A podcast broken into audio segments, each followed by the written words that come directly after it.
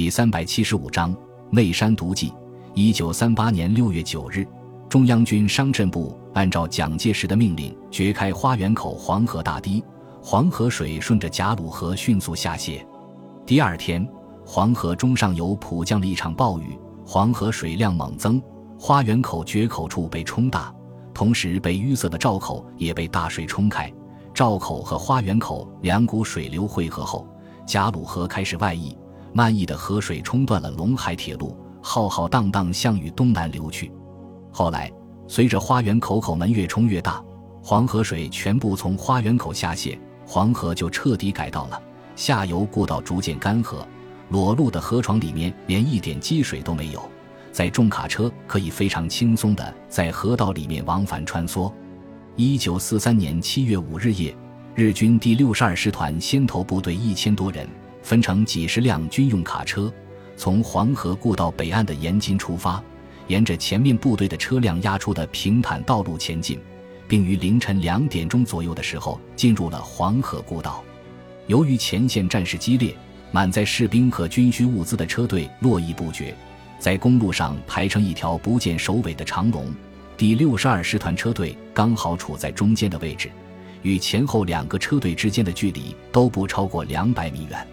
战役发起后不到一周的时间里，驾驶员已经在这条路上往返了不下十次，对路况了如指掌。故而，当越过北岸的河堤之后，心里感到有些高兴，只要再开上二十多分钟，就可以抵达目的地了。这时候，卡车上的日军士兵几乎全部进入了梦乡。突然，最前面的卡车右侧的轮胎猛地陷入地面，停了下来，司机急忙换挡。然后猛踩油门，发动机发出令人心悸的轰鸣，后面的两个轮胎疯狂地转动起来，但是却依然动弹不得。跟在后面的其他车辆不得不停了下来。司机一边叫骂着，一边挂上倒档，接着把油门踩到底，准备把车倒出深坑。然而，令他感到吃惊的是，车子非但没有倒出去，反而有继续下陷的征兆。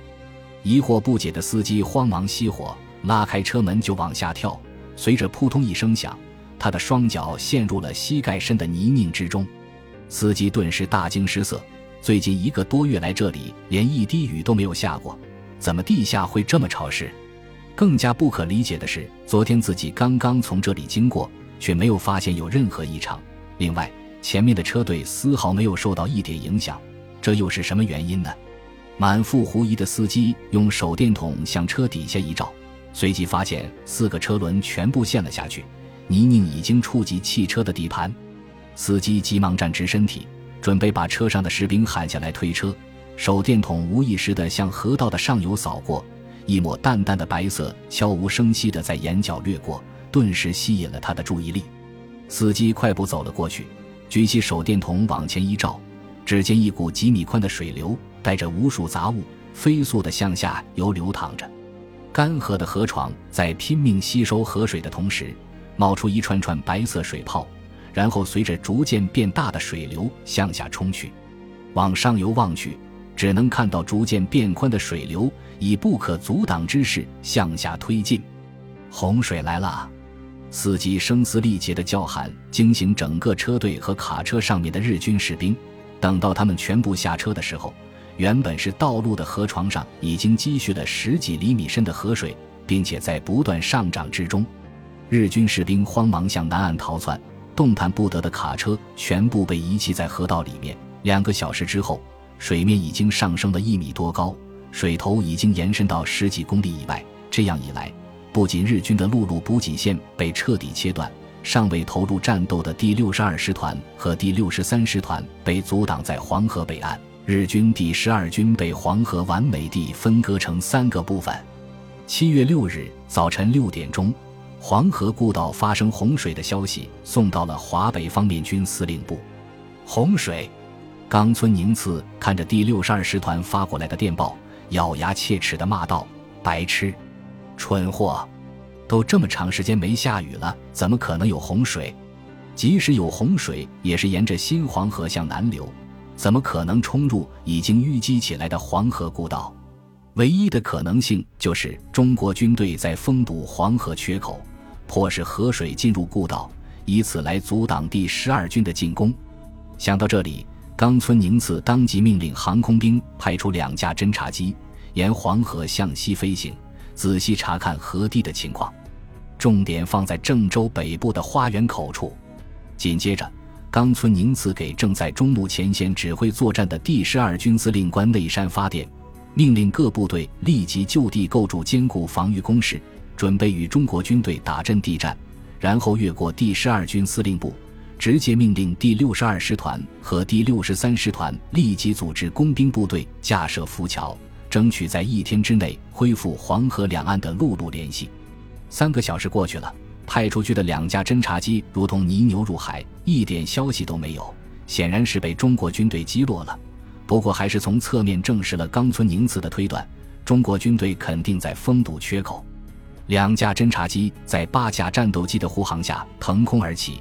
高速向黄河飞去。与此同时，冈村宁次亲自搭乘飞机赶往中牟，与第十二军司令官商议对策。中午十二点钟，风尘仆仆的冈村宁次刚刚赶到第十二军前线司令部，侦察机就把消息传了过来，声称在花园口缺口处看到上万名民夫在封堵缺口，已经完成了三分之一的工程。另外，中国军队在那里部署了相当强大的防空火力点和数量不详的地面部队。第十二军司令官内山中将向冈村宁次介绍前线的态势。他说道：“总司令阁下，目前的形势对我军非常不利。渡过黄河的第三十七师团、第幺幺零师团和坦克第三师团等部，经过连续四天的猛烈攻击，虽然把重庆军第十五军消灭大半。”但是本身的损失也非常巨大，再加上浮桥被炸毁，弹药和给养严重不足，已经无法继续保持进攻的势头。目前滞留在东岸的部队面对开封方向中国军队，尤其是犹太军团装甲部队的巨大压力，很难有所作为。中国军队封堵黄河成功，又切断了后勤补给线，很难应付旷日持久的阵地战消耗。说到这里。内山提出了自己的建议，我认为目前这一切都是中国军队早就设计好的，因此绝对不能再继续与敌军相持下去。他的脸上露出残忍的笑容。我建议派出轰炸机群轰炸花园口，不但要把中国军队封堵的部分全部摧毁，还要把缺口扩大，让中国人再尝尝这条巨龙的厉害。冈村宁次的脸上露出沉思的神情，沉声说道。蒋介石炸开花园口大堤的时候，也曾经污蔑是帝国军队所为。如果这次我们真的干了，岂不是等于承认第一次也是我们干的？一旦消息传开，不但会影响皇军的声誉，而且会使天皇陛下和帝国政府面临巨大的压力，同时也会对大东亚共荣圈建设产生不可估量的影响。姿势体大，还需慎重考虑。内山中将从冈村宁次模棱两可的回答中揣摩出潜台词：总司令官本人并不反对他的计划，而是不想背负骂名，急忙说道：“总司令官阁下，如果举措得当的话，轰炸花园口非但不会给皇军带来任何负面的影响，反而有可能让中国政府和军队来背负骂名。”哦，冈村宁次顿时来了兴趣，紧盯着对方追问道：“说来听听。”内山的脸上露出奸猾的笑容，身体前倾，一字一顿地说道：“黄河改道已经五年了，故道河床内的土地大部分已经被当地农民垦为农田，至少有几十万人在这里耕作生息。在这种情况下，如果中国军队堵口成功，下游的河堤没有恢复，无异于再造一个黄泛区。那几十万人即使能够逃脱灭顶之灾，也会沦为难民。我们只要公开宣布。”皇军对花园口的轰炸没有任何军事目的，完全是为了挽救生活在故道里面的中国人，同时引导国际舆论指责中国政府这种不顾民众死活的行为，迫使其停止封堵行动。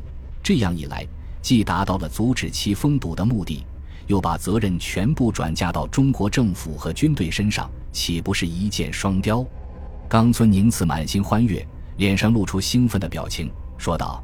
这个办法非常好，接着补充道：“为了让中国人相信皇军确实是一片好心，已经进抵郑州附近的军队全部撤退到东岸。”内山不解地问道：“阁下，为什么要这样做呢？